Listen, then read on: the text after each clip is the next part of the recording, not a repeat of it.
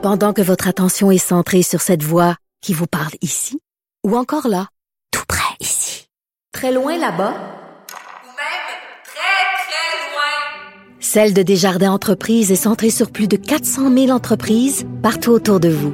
Depuis plus de 120 ans, nos équipes dédiées accompagnent les entrepreneurs d'ici à chaque étape pour qu'ils puissent rester centrés sur ce qui compte, la croissance de leur entreprise.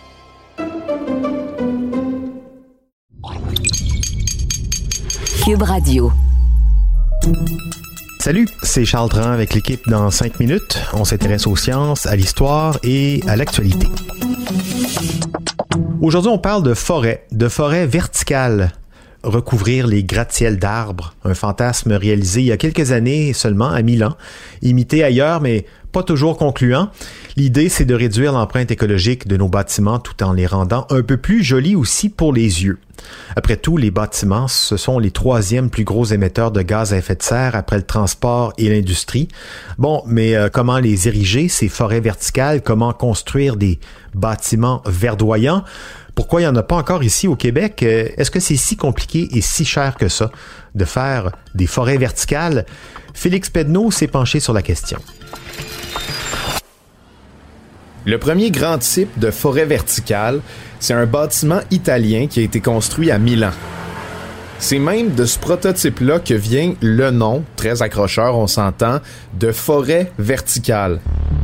La Bosco Verticale qui veut dire, bon, forêt verticale en italien, a été dessiné par l'architecte Stefano Boeri pour lutter contre les îlots de chaleur qui apparaissent en ce moment à Milan.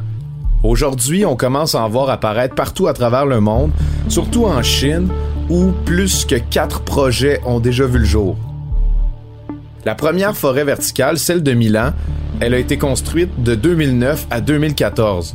Pour faire simple, le projet contenait deux très hautes tours à condos, si on veut, qui ont aujourd'hui, évidemment, des valeurs hors de prix. Des condos de luxe, dans le fond. Créer la forêt verticale, ça n'a pas été une mince affaire non plus. En fait, pour créer une forêt verticale, il faut savoir se prendre d'avance.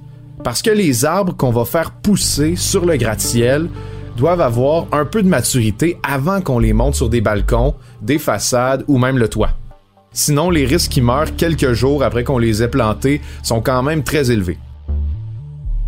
Donc plusieurs années d'avance, 5 ans, dans le cas de la Bosco Verticale, on a fait affaire avec une pépinière qui s'occuperait de faire grandir les différentes essences d'arbres et de plantes. Puis choisir les végétaux qui vont pousser, ça demande aussi de faire affaire avec des botanistes puis des horticulteurs. Parce qu'un gratte-ciel, c'est haut. Puis en altitude, ben le vent pourrait arracher certaines sortes d'arbres qui seraient trop frêles. Il y a aussi la question des arbustes. Certains ont besoin d'un apport en lumière qui est plus gros, d'autres non. Puis les façades des gratte-ciels reçoivent pas uniformément autant de lumière les unes que les autres. Donc il faut développer des sortes de plantes différentes en fonction des façades, de leur exposition au soleil. Et en plus de tout ça, il faut faire des simulations de vent pour savoir si elles vont résister ou non aux intempéries en fonction de l'altitude à laquelle elles vont se trouver. Donc, c'est compliqué. Les critères parmi lesquels il faut choisir les plantes, les arbustes, dépendent aussi de la manière dont ils peuvent coexister les unes entre les autres pour reproduire un genre d'écosystème idéal sur les parois de la bâtisse. Dans le cas de la forêt verticale italienne, on a choisi différentes essences de chêne. On a choisi le frêne aussi, le poirier. Mais en tout, on compte jusqu'à 94 espèces végétales différentes. Ça, c'est pour un total de 711 arbres, 5000 buissons, puis 15 000 plantes. Vraiment une vraie forêt. Donc une fois qu'on a choisi les plantes, faut les irriguer. Puis l'irrigation des plantes doit être prévue dans les plans il faut, par exemple, qu'on prévoit dans le bâtiment de recueillir l'eau des éviers, l'eau des douches ou les eaux usées par la climatisation et mettre au point un système qui distribue automatiquement cette eau récupérée aux plantes en fonction du besoin respectif des plantes, donc des quantités différentes. Ça peut sembler lourd, mais Stefano Boeri a révélé que les infrastructures nécessaires pour supporter la forêt verticale englobe juste 5% du coût total de construction des deux tours à condo pour un projet qui a coûté 65 millions d'euros, soit environ 96 millions de dollars canadiens. Pour vous donner une idée, en comparaison, la tour des Canadiens de Montréal, qui est plus haute d'environ 50 mètres que la Bosco Verticale, mais qui a été construite dans les mêmes années, a coûté 230 millions de dollars. Donc, seul enjeu des forêts verticales, elle marche presque trop bien, en fait. Tellement bien que dix fois par année, on doit engager des gens pour aller tailler les arbres sur les balcons puis les façades des deux tours de la Bosco Verticale. Les arbres ont différentes longueurs qui peuvent pas dépasser en grandissant, sinon ils ont plus de risques d'être arrachés par le vent. C'est un phénomène qui a d'ailleurs été négligé en Chine dans les forêts verticales de la ville de Chengdu.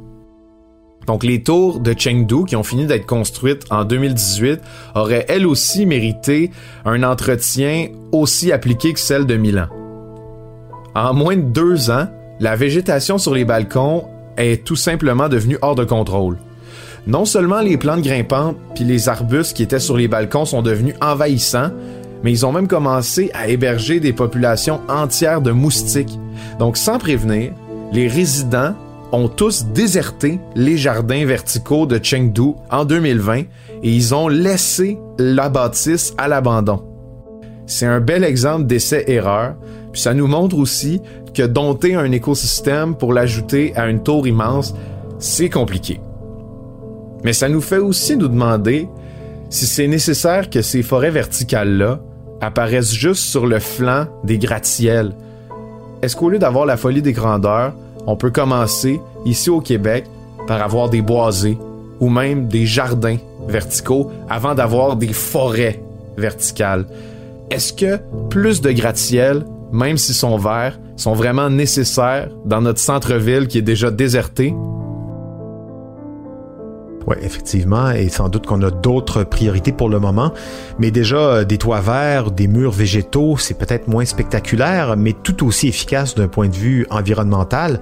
On a du chemin à faire et il faut pas oublier les saisons ici. Hein. À Milan, l'hiver est beaucoup plus doux qu'à Montréal. La place Ville-Marie avec une forêt verticale en hiver, on imagine un, un gros tas de branches en hauteur ce serait sans doute intéressant, mais imaginez venir à Montréal pour voir les gratte-ciels se colorer en automne ou bien encore au printemps la floraison, euh, je sais pas, du stade olympique, hein, déjà qui ressemble à une grosse jardinière. Ça en prendrait pas beaucoup pour le rendre encore plus spectaculaire, mais on n'est pas rendu là. Merci Félix Pedneau, c'était en cinq minutes.